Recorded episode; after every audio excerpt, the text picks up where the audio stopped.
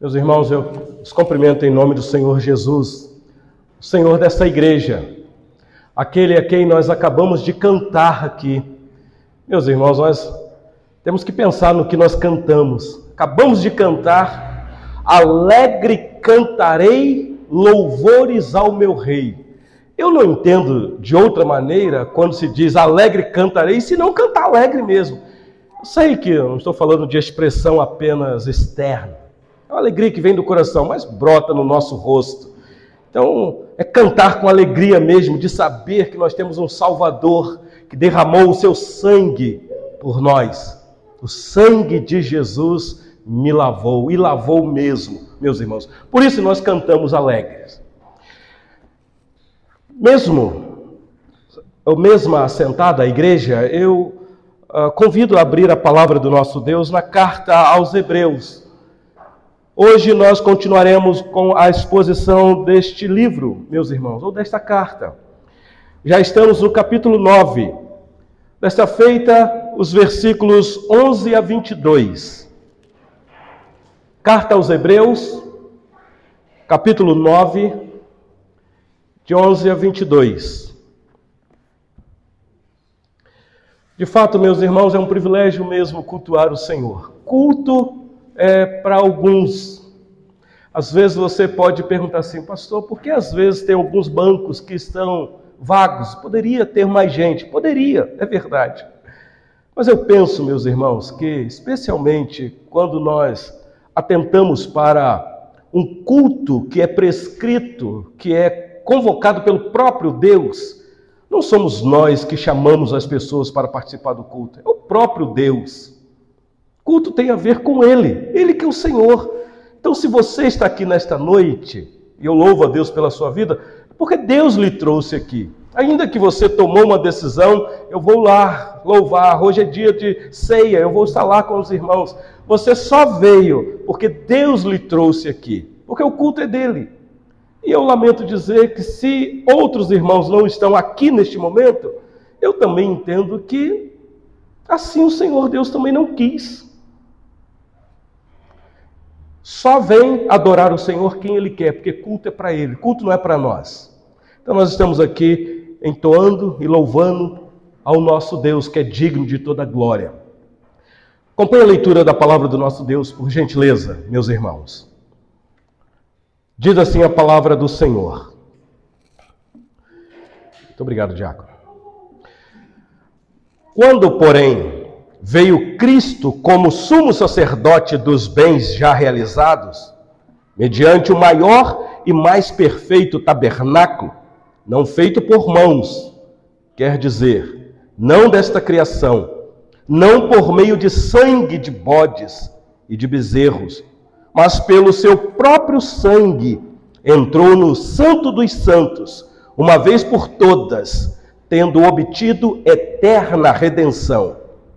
Portanto, se o sangue de bodes e de touros e a cinza de uma novilha, aspergidos sobre os contaminados, os santificam, quanto à purificação da carne, muito mais o sangue de Cristo, que, pelo Espírito eterno, a si mesmo se ofereceu sem mácula a Deus, purificará a nossa consciência de obras mortas, para servirmos ao Deus vivo. Por isso mesmo, ele é o mediador da nova aliança, a fim de que, intervindo a morte para a remissão das transgressões que havia sobre a primeira aliança, recebam a promessa da eterna herança aqueles que têm sido chamados. Porque onde há testamento, é necessário que intervenha a morte do testador. Pois um testamento só é confirmado no caso de mortos, visto que de maneira nenhuma tem força de lei enquanto vive o testador. Pelo que nem a primeira aliança foi sancionada sem sangue porque, havendo Moisés proclamado todos os mandamentos segundo a lei a todo o povo, tomou o sangue dos bezerros e dos bodes, com água e lã, tinta escarlata, isopo, e aspergiu não só o próprio livro, como também sobre todo o povo, dizendo: Este é o sangue da aliança, a qual Deus prescreveu para vós outros. Igualmente também aspergiu com sangue o tabernáculo e todos os utensílios do serviço sagrado. Com efeito, quase todas as coisas, segundo a lei, se purificam com sangue, e sem derramamento de sangue não há remissão. Até aqui a leitura da palavra do nosso Deus. Vamos orar mais uma vez, meus irmãos, neste momento. Ó Deus Santo, bendito, Pai eterno, acabamos de ler uma porção da tua santa, bendita palavra. Ó Deus, que temor ao nosso coração de abrir o santo livro e nos aproximar destas palavras que o Senhor inspirou teu servo no passado para registrá-la. Agradecemos, Senhor, porque esta bendita palavra chegou até as nossas mãos temos a liberdade de tomá-la e lê-la, ó Deus, juntamente aqui neste culto público que prestamos ao Senhor. Te agradecemos pela liberdade que temos de servir ao Senhor em culto público, especialmente na nossa nação. Liberdade que nos é dada por lei, Senhor. E neste momento em que acabamos de ouvir a leitura do, da tua palavra, Iremos agora, Senhor, explicar o texto. Ajuda-nos, Senhor. Aquilo que o Senhor já nos deu a oportunidade de analisar, de examinar agora, aqui juntamente com meus irmãos. Ó oh, Deus, abençoa-nos com a explicação desse texto, dando-nos aplicações vindas do Espírito Santo, o mesmo que inspirou o autor. Rogamos-te que o Espírito Santo seja o pregador aos nossos corações nesta noite. Assim oramos no nome do Senhor Jesus. Amém. Meus irmãos, vocês sabem que nós estamos com a responsabilidade de fazer a exposição de toda a carta aos Hebreus. São 13 capítulos. Um desafio muito grande. Já chegamos no capítulo 9. Já estamos aí na finalização. Semana que vem, se o Senhor Deus nos permitir, finalizaremos o capítulo 9 e entraremos posteriormente no capítulo 10, tão esperado capítulo 10. E vocês têm percebido que há um propósito bem claro nesta carta do autor para os seus leitores, que é escrever de uma maneira a chamar a atenção dos seus leitores, que para mim eram todos judeus. Por isso o título da carta, Hebreus. Mas esta carta também tem aplicações para nós, meus irmãos, que não somos judeus por tradição, por é, é, cor sanguíneo. Mas eu tenho dito aqui que a nossa fé é uma fé de tradição judaica. Eu ouvi alguém dizer, e eu concordo, que o verdadeiro cristão é um judeu consumado. Então a palavra é para nós aqui nesta noite. E temos tirado algumas lições. Da última mensagem, quando aqui estivemos, os irmãos lembram que nós olhamos para o início desse capítulo 9, quando o autor faz aquela comparação do tabernáculo lá dentro da nação com o tabernáculo celestial que Cristo adentrou e que era agora para a gente prestar atenção que Deus não habita mais em templos feitos por mãos de homem. Existe agora um tabernáculo espiritual Deus habita nos corações. O templo agora somos nós, meus irmãos. Ainda é imperfeito, mas o Deus que habita em nós é um Deus perfeito. Mas o templo do Espírito Santo somos nós. Então, a questão da construção do local para adorarmos ao Senhor tem a sua significância, mas nós não somos templistas. Não adoramos o lugar. A igreja somos nós, pessoas, membro do corpo de Cristo. E nós vimos aqui como que o autor trabalhou isso muito bem, mostrando ah, qual era o propósito daquele tabernáculo e para quem apontava tudo aquilo. E hoje, meus irmãos, eu quero ver com vocês o que era realizado dentro do tabernáculo e posteriormente dentro do templo, que eram os sacrifícios no altar, derramamento de sangue. Agora o foco do autor é no sangue dos animais do Antigo Testamento apontando para Cristo. E preste atenção no detalhe aqui, meus irmãos. Uma das diferenças que muitos dizem, e, é, eu, eu penso que é verdade, entre o cristianismo e as demais religiões, é que o cristianismo fala de morte muito, muito. E não só de morte, fala de sacrifício. E, particularmente, derramamento de sangue, sangue derramado, entendido biblicamente aqui, meus irmãos, por favor. Porque nós temos visto aí no meio da política cristãos que se levantam para defender partidos políticos, dizendo, dizendo que sem derramamento de sangue não há remissão. Como que dizendo, nós temos que pegar em espada para derramar sangue de quem quer que seja. Nós não concordamos com isso.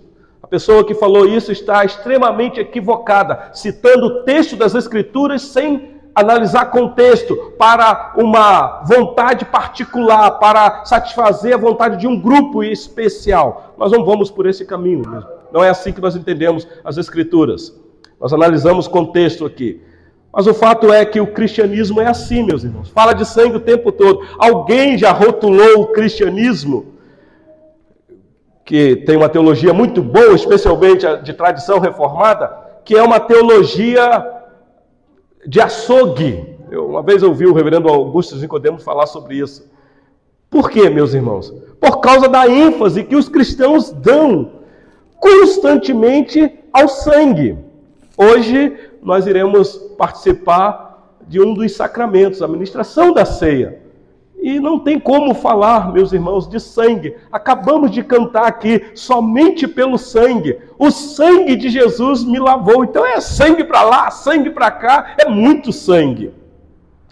Então a ideia da morte e do sangue é sim uma ideia central do cristianismo, da nossa simples fé no Senhor Jesus. E aqui, meus irmãos, o texto que eu acabei de ler com vocês, o autor da carta toca exatamente nesta questão do sangue, apontando para o sangue do Senhor Jesus como sendo, meus irmãos, um ou uns dos motivos pelos quais o autor dizendo que os seus leitores não deveriam abandonar a fé em Jesus. Vocês sabem que a tentativa do autor nesta carta é dizer para os seus leitores: não abandone a Jesus, porque a tentação no primeiro século era muito grande. Eles não tinham liberdade dada por lei para se reunir como nós temos aqui no Brasil. Aliás, eles eram cerceados da liberdade de professar sua fé, porque a fé que eles abraçaram era uma fé que era uma fé muito perigosa para muitos. Muitos consideravam a fé cristã no primeiro século como uma seita muito perigosa, especialmente para o judaísmo. E não foram poucos judeus que se levantaram contra os judeus convertidos ao cristianismo. Então o autor está dizendo: apesar da luta, da dificuldade, das tentações de vocês largarem Jesus, não larguem, porque agora eu vou mostrar para vocês o valor do sangue que ele derramou na cruz por vocês. Se vocês abandonarem ele, vocês vão ter que voltar para a antiga aliança para ficar debaixo do derramamento do sangue daqueles animais. A ideia é mais ou menos esta, meus irmãos. E aqui o nosso autor está fazendo esta comparação do sangue dos animais com o sangue do Senhor Jesus. O sangue dos animais do Antigo Testamento, da Antiga Aliança, dizendo que agora o sangue de Cristo é poderoso, é completo e eficaz para realizar aquilo que o sangue tem que fazer. E ele vai aqui, meus irmãos, recordar ah, para aqueles irmãos o valor do sangue na antiga aliança. Como eu disse para vocês em outras mensagens, eu penso que aqui o autor é um judeuzão mesmo, conhecedor profundo do Antigo Testamento. Então ele está tratando a matéria com propriedade, com conhecimento de causa. Então ele vai mostrar qual era o valor do sangue na antiga aliança. E meus irmãos, quem gosta de estudar um pouquinho o Antigo Testamento sabe que em Israel não se podia comer sangue. Aliás, até hoje tem muitos judeus que não comem. Aliás, tem muitos cristãos que não são judeus que não comem sangue.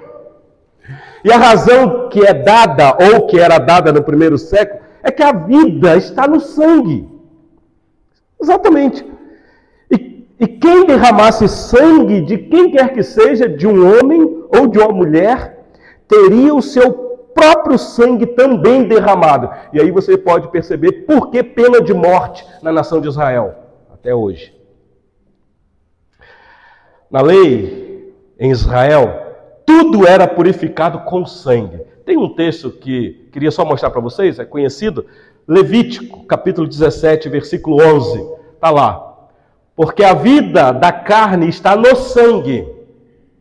Eu vou-lo tenho dado sobre o altar, para fazer expiação pela vossa alma, porque é o sangue que fará expiação em virtude da vida porque a vida está no sangue, meus irmãos. O judeu da antiga aliança sabia disso. Então, tudo isso, meus irmãos, era simbólico, figura, prefigurando o derramamento do único Filho de Deus que um dia haveria de vir. E agora o autor está dizendo para os seus leitores: ele já veio, ele já derramou o sangue dele. Então, este é o ponto aqui que eu quero trabalhar com vocês nesta noite, de comparação que o autor faz, que Cristo já veio e que ele já derramou o seu sangue. Então, eu vou tentar mostrar para vocês em que sentido o sangue do Senhor Jesus é superior ao sangue dos sacrifícios que eram realizados na antiga aliança. Eu vou tentar explicar porque o autor já explicou isso daqui para os irmãos lá no primeiro século. Ele, ele deixou isso bem claro.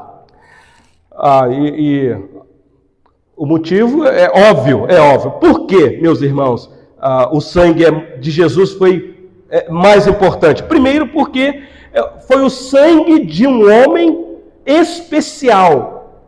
Não um homem comum. Um homem comum porque era homem, gente como a gente. Mas homem Deus. Então era Deus encarnado mas de sangue, meus irmãos, de carne e de osso. O sangue dele era real. Se você estivesse lá no dia da crucificação, depois daquele chicoteamento que ele levou, depois da coroa de espinho cravada na sua mente, os cravos atravessados na, sua, na sua mão, nos seus pés, a lança furada no seu lado, se você estivesse lá debaixo da cruz, você ia sentir as gotas do sangue dele pingando, caindo. Sangue de um homem de um homem. Só que, meus irmãos, era sangue de um homem que não tinha pecado. Era sangue de um justo. Aquele sangue não estava contaminado pela mancha do pecado que todos nós carregamos. Então, o sangue não estava contaminado pelo pecado. Então, o ponto aqui é este. Vamos então para o nosso texto, meus irmãos, que eu quero tentar ver com vocês, já que a ênfase é no sangue do Senhor Jesus, Quais são os efeitos que este sangue traz para nós? Que isso tudo tem a ver conosco. Porque é que domingo após domingo nós tomamos o cálice que aponta para o sangue derramado de Cristo. Não é o sangue literal, não transforma, mas aponta para o sangue daquele homem que morreu há quase dois mil anos, pregado no madeiro. Então vamos lá para o nosso texto. Um dos efeitos, meus irmãos, que o sangue do Senhor Jesus traz, está aí nos versículos 11 e 12, olha aí na sua Bíblia. Este sangue nos dá acesso completo, definitivo à presença de Deus. Louvado seja Deus. Louvado seja o Senhor por isso. Porque a liberdade que nós temos à presença de Deus não é pela minha ética, pela minha moralidade, por quem eu sou. Porque se dependesse de mim, eu nunca entraria na presença do Senhor. Olha comigo o versículo 11 e 12. Quando, porém, veio Cristo como sumo sacerdote dos bens já realizados, mediante a maior e mais, e mais perfeito, o maior e mais perfeito tabernáculo, não feito por mãos, quer dizer, não desta criação, não por meio de sangue de bodes e de bezerros, mas pelo seu próprio sangue, entrou no Santo dos Santos, uma vez por todas tendo obtido eterna redenção. Preste atenção nesse detalhe, meus irmãos. Eu tenho falado aqui com vocês, às vezes parece repetitivo, mas é para você guardar isso. Lá na nação de Israel, na antiga aliança, o sacerdote ou o sumo sacerdote entrava uma vez por ano. Vocês lembram que nós fizemos um gráfico aqui para vocês como que era o tabernáculo ou posteriormente o templo. Tinham três repartições. Primeiro o pátio, depois você entrava propriamente dito dentro do tabernáculo de um lugar mais reservado chamado Santo Lugar. E depois tinha um outro lugar chamado Santo dos Santos. É um lugar bem mais íntimo, que só o sumo sacerdote entrava uma vez por ano para oferecer sacrifício. Então o sacerdote entrava lá uma vez, o sumo sacerdote, uma vez por ano, no Santo dos Santos, que era esse lugar mais íntimo do tabernáculo, onde estava a arca da aliança, onde Deus se revelava, meus irmãos, de maneira especial para o sumo sacerdote. E o que é que o sacerdote fazia lá? É, claro, o sacerdote ali derramava o sangue de, de um animalzinho que ele havia sacrificado em cima da tampa da arca, a tampa da propiciação, ou caforete, por assim dizer, e derramava aquele sangue ali, meus irmãos, para fazer pagamento pelo pecado do povo e dele também, fazer expiação. Aliás, o, o sumo sacerdote primeiro fazia expiação por ele, porque ele era um pecador. Então ele entrava lá, derramava o sangue em favor dele, pedindo perdão, e depois ele fazia isso em favor do povo. E, meus irmãos, isso era feito todo ano, todo ano. Pergunta que a gente pode fazer: por que todo ano? E a resposta é simples: porque aquilo não tinha efeito final. Tinha o efeito, mas não necessário para trazer finalidade de perdão de pecado. Não era eficaz, meus irmãos. E por quê? Você sabe que quando você está com uma enfermidade, e se você vai ao médico e o médico diagnostica essa enfermidade, ele passa remédio para você. Se ele diz, olha, esse remédio aqui você vai ter que tomar durante a sua vida toda. Por exemplo, quem é hipertenso. Ah, vai ter que tomar o remédio agora para controlar essa pressão alta. E você vai ter que tomar todo dia, não deixe de tomar não. Isso significa que o remédio não é eficaz. Ele ameniza porque se o remédio fosse bom, o médico daria uma dose só. Toma isso daqui e acabou o problema. Aí você não precisa nunca mais tomar o remédio. Não é assim? É tão bom quando a gente vai no médico e há uma enfermidade, o médico passa o remédio, o remédio é bom. Você tomou, meu Deus, acabou, não tenho mais a doença. Mas se eu tenho que tomar remédio, tomar, tomar, tomar, isso significa que a doença está lá. Então, o motivo é esse. Todo ano tinha que realizar esse sacrifício porque não resolvia o problema. O problema estava lá. Todo ano, todo ano tinha que realizar, meus irmãos. Agora, preste atenção no detalhe. É, isso aqui é fantástico. Olha o que o autor vai dizer. A diferença é que Cristo, o Cordeiro de Deus, entra no Santo dos Santos e o nosso autor aqui nos dá uma informação muito interessante. Você olhou aí no texto. Cristo é o sumo sacerdote. Então ele entra no Santo dos Santos, mas ele não oferece sacrifício por ele. Ele não leva nenhum animalzinho lá para sacrificar. Ele é, vou falar isso com muito respeito, o animal que é, foi sangrado. Ele é aquele que entrou não num tabernáculo terreno, como o sumo sacerdote entrava, tinha que separar o véu e ele entrar lá, pedir perdão pelo pecado dele. Senhor Jesus não precisou nada disso. Quando o autor diz que ele entrou aqui no Santo dos Santos, se você der uma olhadinha no capítulo 4, olha aí na sua Bíblia. O capítulo 4, versículo 14, nós já passamos por aqui. Ele diz assim: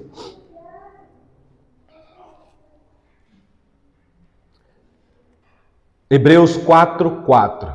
Tendo, pois, a Jesus, o Filho de Deus, como grande sumo sacerdote que penetrou os céus, conservemos, conservemos firmes a nossa confissão.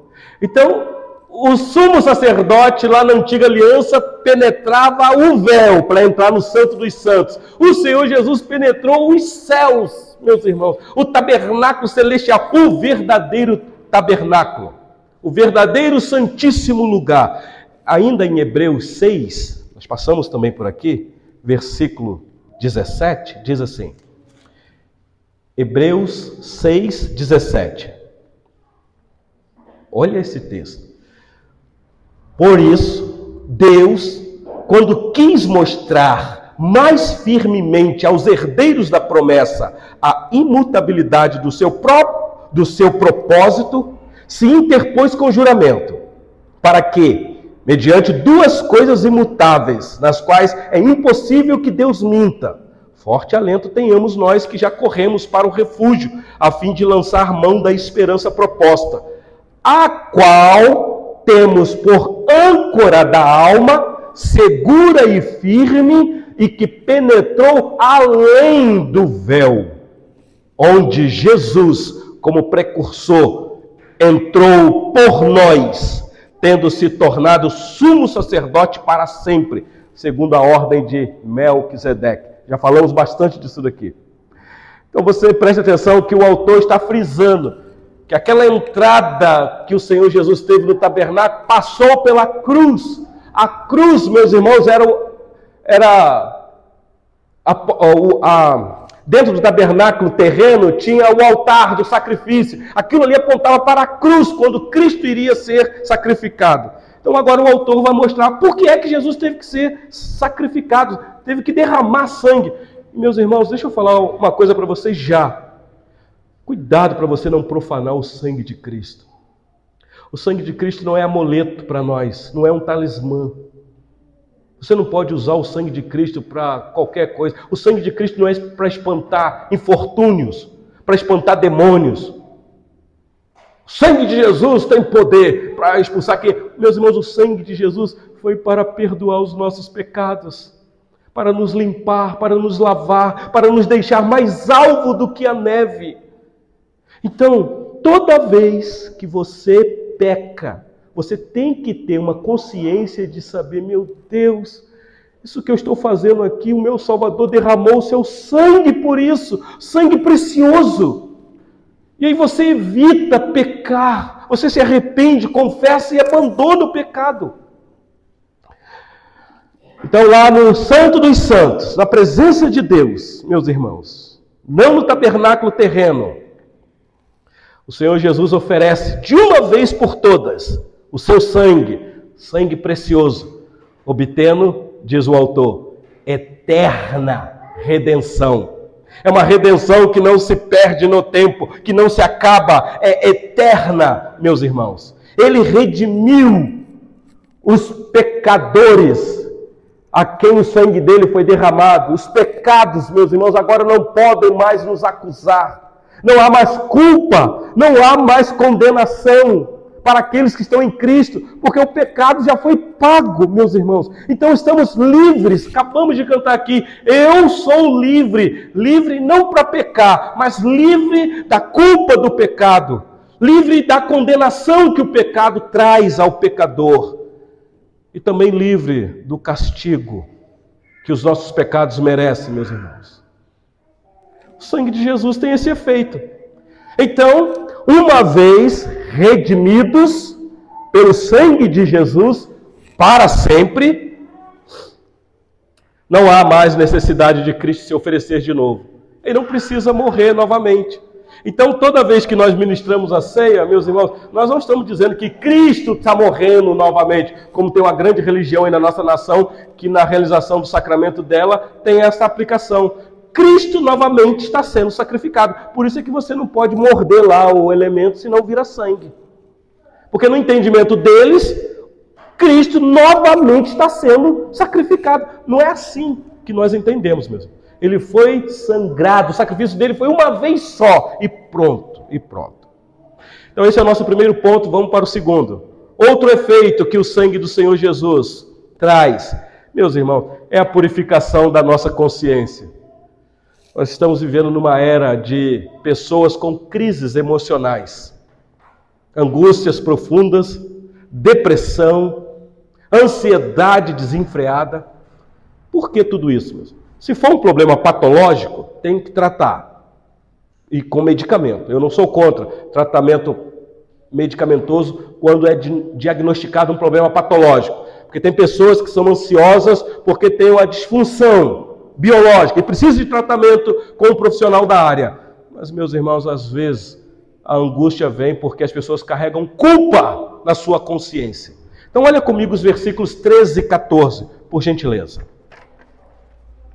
Diz assim o texto: Portanto, se o sangue de bodes e de touros e a cinza de uma novilha, aspergidos sobre os contaminados, os santificam, quanto à purificação da carne, muito mais o sangue de Cristo, que pelo Espírito eterno a si mesmo se ofereceu sem mácula a Deus, purificará a nossa consciência de obras mortas, para servirmos ao Deus vivo. Meus irmãos, quantas informações aqui. Preste atenção nesse detalhe. Aqui o nosso autor está usando o argumento do menor para o maior. Preste atenção. Se na antiga aliança o sangue de animais purificava os ofertantes de acordo com a lei, e havia um efeito, só que não um efeito eficaz, mas havia. E ele diz: muito mais agora o sangue do Filho de Deus purificará não só externamente, mas purificará também a nossa consciência das obras mortas.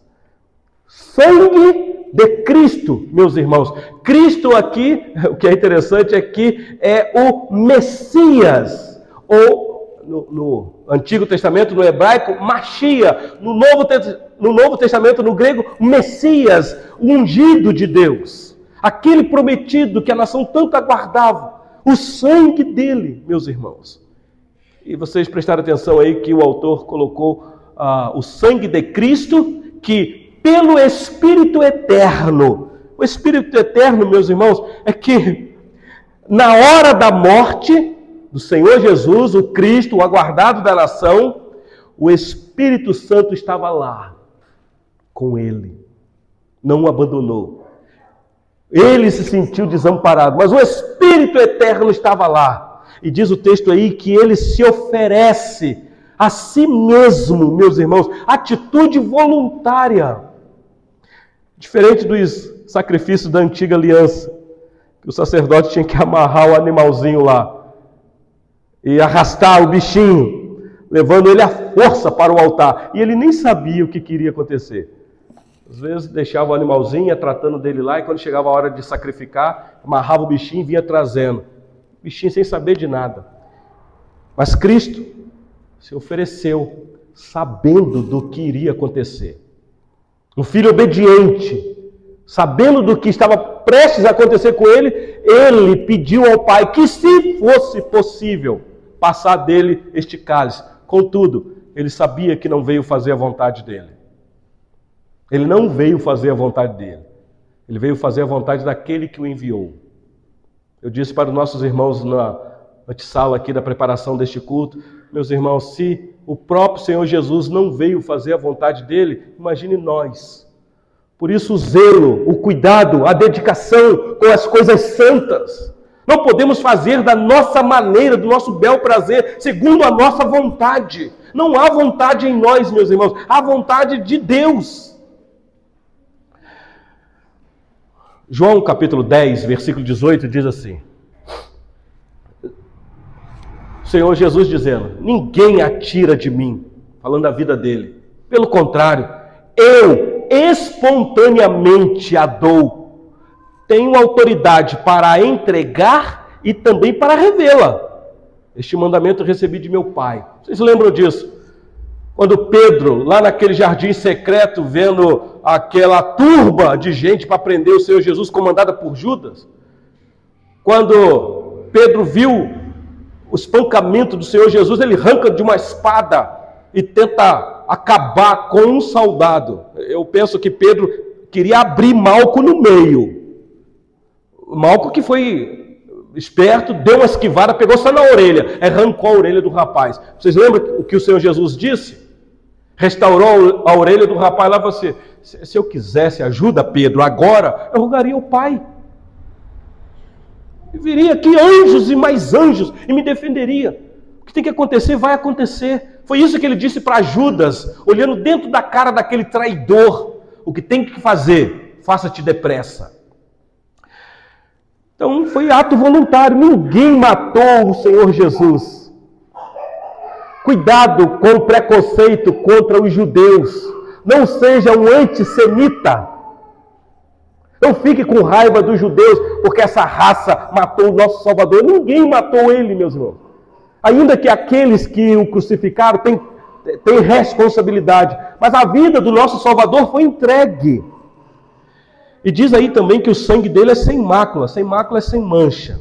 Então, meus irmãos, qual é o efeito do derramamento do sangue de Cristo, o Cristo prometido pelo Espírito Eterno, que voluntariamente se ofereceu a Deus sem mácula. Qual é o efeito? Está ah, tá aí no finalzinho do versículo 14. Para purificar a nossa consciência de obras mortas.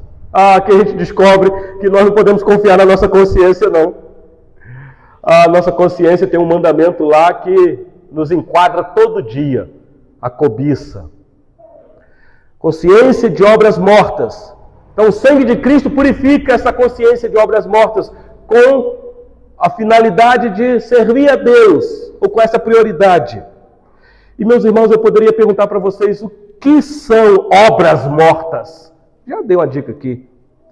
São aquelas atitudes que fazemos que produz morte. Quando no coração eu fico com raiva de alguém, porque alguém fez alguma coisa que eu não gostei. Aí lá no coração, você não fala com ninguém. Você fala, tomara que fulano morra. Fulano para mim não existe mais. Isso é obra morta, produz morte, não vida. Quando você dá uma olhada desejando algo que não é lícito, lá no teu coração, você nem praticou nada, mas desejou. Isso é obra morta. São a, os atos pecaminosos, meus irmãos, que nós escolhemos erradamente. Pensamentos contrários à lei de Deus. Tudo isso produz morte. Elas são chamadas de obras mortas, meus irmãos, não somente porque produz morte, preste atenção aqui, mas também porque não produz vida. Não tem vida. Porque se tivesse efeito eficaz, o sangue de Jesus não precisaria ter sido derramado tão de forma veemente. Então, nada do que o pecador faça em termos de obra, preste atenção nesse detalhe aqui, devemos praticar as boas obras. Mas nada do que nós fazemos pode produzir vida se o sangue de Cristo não nos purificar. Porque a nossa consciência nos acusa. Ah, todo mundo tem uma consciência. A pessoa mais bruta. Às vezes você vê um desorientado andando na rua aí, falando sozinho, ainda essa pessoa ela tem uma consciência e a consciência dela acusa. Meus irmãos, a culpa é universal é universal. A crise deste século é a culpa na consciência. Pessoas que não conseguem se perdoar, pessoas que vivem carregando um fardo pesadíssimo, não tem mais expressão de alegria. Por isso é que eu disse aqui, meus irmãos, quando nós cantarmos, especialmente os irmãos do louvor que estão de frente, alegre canta. Expressa essa alegria no rosto, porque nós fomos lavados. Não há mais culpa, não há mais condenação. Nós devemos, meus irmãos, cantar com toda expressão do nosso coração que realmente fomos livres, claro, com equilíbrio, com equilíbrio e sanidade. Mas eu lamento dizer que tem muita gente que carrega culpa, culpa. Por mais que hoje se tenha ou se tenta aliviar o sentimento desta culpa, transferindo para o próximo, a culpa está lá na consciência. Muitos tentam diminuir, meus irmãos, este peso na consciência. E não são poucos que, tentando afagar a sua consciência dessas obras mortas, vão para as bebidas, tentando aliviar a culpa na mente. Conhece gente assim? Que vão para as drogas, que vão para o sexo desenfreado e tanto, e tanto mais outras coisas. A verdade, meus irmãos, é, é fato. Eu poderia trazer essa pesquisa para vocês aqui, mas depois vocês podem pesquisar aí. Pouco se fala sobre isso. O número de suicídio depois dessa crise pandêmica que está diminuindo, cresceu muito. Gente que não consegue mais resolver os seus problemas. Gente que não consegue mais ver a luz de Cristo brilhar na vida dela. Gente que não consegue ver o valor do sangue que Jesus derramou na cruz do Calvário. E a pessoa dá cabo da vida. E eu estou falando de crentes. Não estou falando de gente lá no mundo, não. Muito bem. Então, as obras mortas contaminam a consciência. Guarda isso no teu coração aqui nesta noite. Cuidado com as obras mortas na sua consciência. Não há uma pessoa que consiga viver com a consciência tranquila. Nenhuma, nenhuma. Mas o problema, meus irmãos, não é só consciência. O problema é que nós praticamos obras mortas. Se fosse só da consciência, por que é que nós praticamos, meus irmãos? A consciência só fica mostrando que alguma coisa está errada. Nós acabamos de chegar do Rio de Janeiro, de um tempo que nós tivemos com a nossa família lá. E lá andando de carro para baixo e para cima lá, de repente, na véspera de vir embora, eu percebi que a temperatura do meu carro subiu consideravelmente. Eu já tinha consertado aqui os irmãos lembram. E armou a ventoinha, e eu, eu não percebi aquilo ali, só quando chegamos em casa, tarde da noite. Aí eu abri o capu fervendo. Nu. E aí, prestes a viajar cedo, que eu sempre viajo para casa de madrugada. Eu falei com o Sueli, como é que nós vamos fazer? Completava a água, funcionava o carro, a água não parava. Eu fiquei com tanta raiva, eu não falei com o Sueli, fiquei no meu coração, na minha consciência. Carro miserável, botando a culpa no carro. Meus irmãos, o carro ter dado aquele problema foi culpa do carro? A culpa foi minha. E é que não prestei atenção no alerta que a temperatura me mostrou. É igual quando o óleo está baixo, a luzinha fica piscando lá. Aí dá um problema no motor do carro, você vai ficar com raiva de quem? Da luzinha que estava piscando? Do carro? Ou você vai ter que ficar com raiva de você que não foi prudente? Então, meus irmãos, a nossa consciência, ela só é a temperatura que sobe, mostrando que alguma coisa está errada, a luzinha piscando. Somente isso. Mas se nós fazemos alguma coisa errada, meus irmãos, é culpa nossa. Nossa. Mas vamos para o nosso penúltimo ponto aqui. Ah, eh, deixa eu só mostrar para vocês. É, o sangue dele nos perdoa. Você viu aí que está falando para nos perdoa da culpa para servir ao Deus vivo. Por que, meus irmãos, aqui Deus é chamado de vivo? Exatamente em contraste com as obras mortas que nós praticamos. Ele é o Deus da vida, que criou a vida, que mantém e sustenta a vida. É Deus quem ama a vida, meus irmãos. Então, como servir ao Deus vivo se estamos carregados de obras mortas? Há uma incompatibilidade aí. Por isso que nós precisamos da purificação da nossa consciência para poder servir ao Deus vivo. Eu vi uma vez um pastor dizendo que o nosso maior problema não são os nossos pecados. Eu esperei ele explicar. Não são os nossos pecados? Ele é. Ele disse que o nosso maior problema são os nossos pecados não confessados. A poeira varrida para debaixo do tapete. O pecado escondido. O pecado divertido. Aquele pecado que você gosta e que você não larga, você não quer confessar, porque se você confessar, você tem que abandonar ele e não pecar mais. Então o nosso problema não é pecar, porque todos nós vamos pecar. João deixou isso bem claro. Eu vos escrevo para que não pequeis. Mas se pecar, meus filhinhos, lembra-se que nós temos um advogado junto ao Pai, Jesus, o justo. Então, meus irmãos, é necessário arrependimento, confissão de pecado, abandono da, da prática do pecado. É necessário para servirmos ao Deus vivo. Olha comigo aí um outro efeito, versículo 15 e 17, meus irmãos, o sangue de Jesus. Parece redundante aqui, mas eu vou explicar rapidamente para vocês. E parece aqui bem difícil de entender, mas não vai ser não. Versículo 15 a 17. Por isso mesmo ele é o mediador da nova aliança a fim de que, intervindo a morte para a remissão das transgressões que havia sobre a primeira aliança, recebam a, da promessa, recebam a promessa da eterna herança aqueles que têm sido chamados. Porque onde há testamento, é necessário que intervenha a morte do testador, pois um testamento só é confirmado no caso de mortos, visto que de maneira nenhuma tem força de lei quanto vive o testador. Preste atenção nesse detalhe aqui, senão você não vai entender, porque parece tão difícil o que o autor está dizendo aqui. Ele está dizendo que o pecado introduz morte. Foi isso que aconteceu lá no Jardim do Éden. Não coma, porque no dia em que comer, vai morrer. E ele comeu e a morte passou a reinar, meus irmãos. A morte é uma realidade. Todos nós sabemos disso. vamos morrer. Se alguém tem dificuldade em acreditar no que aconteceu no livro do Gênesis, toda vez que eu realizo um ato fúnebre, eu digo: aqui se cumpre aquilo que as Escrituras diz. O homem veio do pó e para o pó está voltando, que a morte é uma realidade. Sabemos disso, meus irmãos. O desequilíbrio que o pecado trouxe na humanidade traz esse desafio, meus irmãos, para todos nós.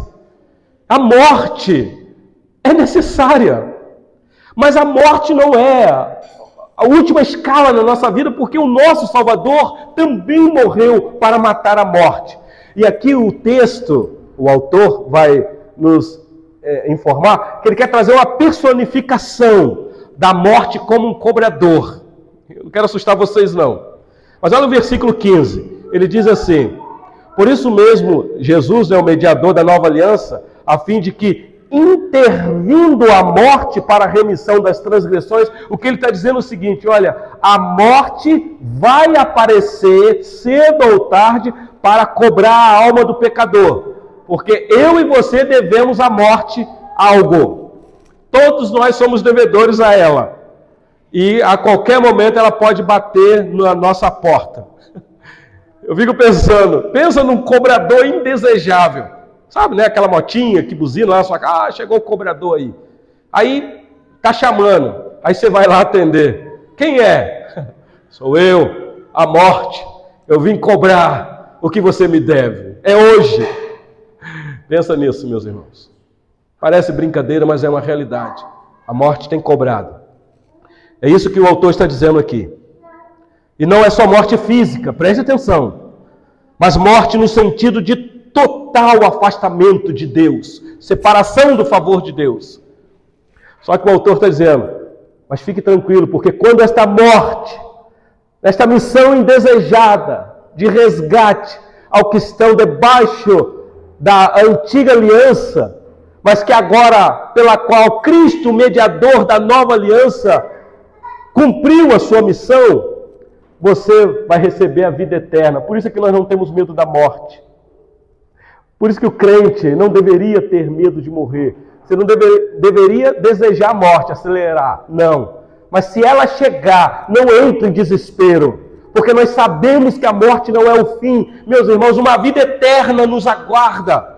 Morrer é lucro, diz o apóstolo Paulo. É você partir e estar com Cristo, o teu mediador, mediador da nova aliança, que é incomparavelmente melhor. Acabou qualquer pecado na sua vida, total. A presença do pecado não se faz mais. Hoje, nós fomos livres da culpa, do castigo e da condenação do pecado, mas não livres da presença do pecado. Mas na morte, acabou. Por isso aqui, um querido nosso, quando morre, nós vamos lá no ato fúnebre, se despedir do corpo e dizer até daqui a pouco, até logo, porque eu sei que isto não é o fim. A gente vai chorar pela partida do nosso querido irmão, mas há um consolo do Espírito eterno no nosso coração. Que coisa, meus irmãos, maravilhosa. Você viu aí que ele vai usar aqui uma linguagem. Ah, então a, a, o versículo 16 e 17, se você der uma olhada aí, o autor muda a figura aqui. Olha aí rapidinho. Aqui é a figura de uma pessoa muito rica, tem muita herança. E essa pessoa faz um testamento. Eu não sei se aqui tem alguém que tem muita propriedade e já fez um testamento para alguém, ou que se recebeu já a herança de alguém. Ah, então aqui a pessoa fez um testamento e esse testamento ficou registrado lá no cartório. O presbítero João Paulo deve entender muito bem isso daqui. Está lá registrado, com selo, assinado e tudo, com reconhecimento de firma. Então, os herdeiros até conhecem o testamento, né? os filhos. Olha, nós temos uma herança que papai deixou para nós. Mas só que eles não podem entrar na posse dessas riquezas ainda, porque o testador está vivo. Não é assim? É só depois que o testador morre. Meus irmãos, Deus já nos fez e continua a fazer muitas promessas, mas a principal promessa é a vitória final sobre a morte, a vida eterna. Eu tenho frisado isso daqui. O testador desta aliança que nós estamos analisando aqui é Cristo, é Cristo. Por isso que ele tinha que morrer. Por isso a necessidade dele ter ido para a cruz daquela maneira. Às vezes a gente fica perguntando: por que, Senhor? O Senhor sacrificou o filho do Senhor? Por que o Senhor agradou moê-lo? Por que é que ele viu o penoso trabalho e ficou satisfeito? Exatamente, meus irmãos, por causa desta ação redentora, redentiva.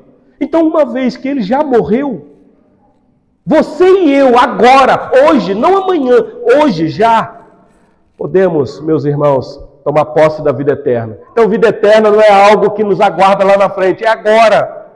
Por isso, não tenha medo da morte, do sofrimento, da doença, das perdas. Você já nem vive mais. E uma vez que Cristo já morreu, eu tomei posse da vida eterna, ah, meus irmãos, agora nós entraremos daqui a pouquinho na posse completa quando o Senhor Jesus voltar. E por último, por último, o autor termina explicando por que o sangue de Jesus. E aqui nós vamos daqui a pouco para a ceia. Olha os versículos 18, 19 até 21. Ele diz aí, versículo 18: Pelo que nem a primeira aliança foi sancionada sem sangue, porque havendo Moisés proclamado todos os mandamentos segundo a lei a todo o povo, tomou o sangue dos bezerros, dos bodes, com água e lã, tinta escarlate e sopo, e aspergiu não só o próprio livro, como também sobre todo o povo, dizendo: Ele está citando aqui, meus irmãos, Êxodo capítulo 24. Este é o sangue da aliança, a qual Deus prescreveu para vós outros. Igualmente também aspergiu com sangue o tabernáculo e todos os utensílios do serviço sagrado. E ele conclui no versículo 22 dizendo: Com efeito, quase todas as coisas, segundo a lei, se purificam com sangue, e sem derramamento de sangue não há remissão. Claro, eu não quero acrescentar nada aqui, mas está imbuído não há remissão de quê, meus irmãos? De pecado, se não houver derramamento de sangue. Então, desde a antiga aliança, a fé do povo de Deus tinha a ver com sangue derramado. Por isso, aqueles sacrifícios. E o motivo está aí no versículo 22. Por isso, meus irmãos, a ênfase no sangue, no sangue. E eu quero concluir esta mensagem nesta noite. Eu sempre concluo fazendo perguntas. Apesar de a gente já ter dado algumas, uh, tirado algumas lições aqui, mas o que isso tem a ver, meus irmãos, conosco? Por que é que nós abraçamos esta fé sangrenta? Por que é que nós louvamos aquele que sangrou na cruz? Por que é que nós tomamos a ceia, meus irmãos? Deixa eu tentar tirar algumas lições para nós aqui. Talvez você que está aqui nesta noite não tem entendido claramente a liberdade que você tem de acesso livre, diário, à presença de Deus. Não só aos domingos. Não é só aos domingos que nós entramos na presença do Senhor. Eu sei que a gente fala isso de uma maneira coloquial. Ó, oh, vamos entrar na presença do Senhor. Meus irmãos, corandeio, nós estamos constantemente na presença do Senhor, acesso livre.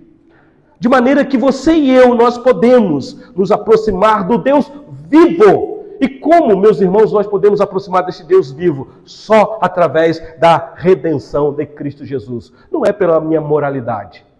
Não é porque eu sou uma boa pessoa. Não é porque eu luto contra os meus pecados. Isso tudo eu faço por causa da redenção de Cristo. Meus irmãos, existem dois tipos de liberdades. Primeiro, a primeira liberdade é você procurar a tua liberdade, tentando fazer de conta que você não tem culpa, que você é livre para fazer o que quiser. Tem um grupo chamado de evangélicos que defende isso. São os libertinos que profanam a graça de Deus, dizendo: não, já que Deus nos salvou, uma vez salvo, salvo para sempre, então não importa o que eu faço. Então eu posso beber eh, desenfreadamente, dirigir, eu posso trair minha esposa se eu sou solteiro, eu posso ter prática do sexo desenfreado, sem problema nenhum, porque o sangue de Cristo já me purificou. E qualquer coisinha, pastor, é só eu me ajoelhar e pedir perdão. Cuidado com isso. Cuidado para não profanar o sangue de Cristo. Capítulo 10 vai deixar isso bem claro, nós vamos chegar lá. Mas existe uma outra liberdade. A liberdade adquirida e reconhecida que nós somos culpados. Que por mais que queiramos viver uma vida santa, se santificar todo dia, nós não conseguimos, meus irmãos. Nós sabemos que caímos. Por isso, neste culto, momento de confissão de pecado. Alguém já disse, pastor, lá na sua igreja, esse momento na liturgia constrange as pessoas, constrange especialmente o visitante. Ué, mas é visitante, está constrangido? Então aprenda o que as Escrituras dizem. Porque para os membros aqui não, não é um constrangimento, é uma necessidade. Como que nós vamos adorar aquele que é santo, que é vivo, contaminados, meus irmãos, pelo pecado? Então, diariamente, você e eu podemos recorrer a este Deus, pelo sangue de Jesus, para receber perdão de pecados, para a certeza da salvação e da vida eterna. Como eu disse, só cuidado para você não transformar o sangue de Cristo em qualquer outra coisa. Então, o que a morte e a ressurreição do Senhor Jesus representa para você nesta noite? Você que veio aqui e que irá participar da mesa do Senhor. De que maneira prática, bem prática, saber disso lhe ajuda no dia a dia. Ah, quando sair daqui, porque meus irmãos, nós somos muito crentes aqui. Chega dentro de casa, cadê aquela esposa santa? Cadê aquele marido santo? Cadê aquele filho santo? De que maneira prática isso te ajuda? Como é que você lida com a culpa? Talvez eu estou falando aqui para alguém que carrega culpa, porque eu não conheço o que vocês pensam. Eu não sei nem o que minha esposa pensa. De vez em quando eu tento fazer uma leitura. Ah, está pensando nisso, né? Mas eu não sei. Mas o fato é, meus irmãos, que todos nós temos uma consciência. Como é que você lida com a culpa? Quando você ofende alguém, ou quando alguém te ofende, quando você cai em pecado, como é que você lida com isso? Então só há uma resposta para tudo isso, meus irmãos: o sangue de Jesus. Que Deus conceda a nós nesta noite que possamos crer e viver esta liberdade neste mundo tão mau, que tem uma paz que não acalma a nossa alma, mas que somente Jesus tem paz suficiente para os nossos corações. Vamos orar mais uma vez, meus irmãos? Curva a tua cabeça, por gentileza, nesse momento.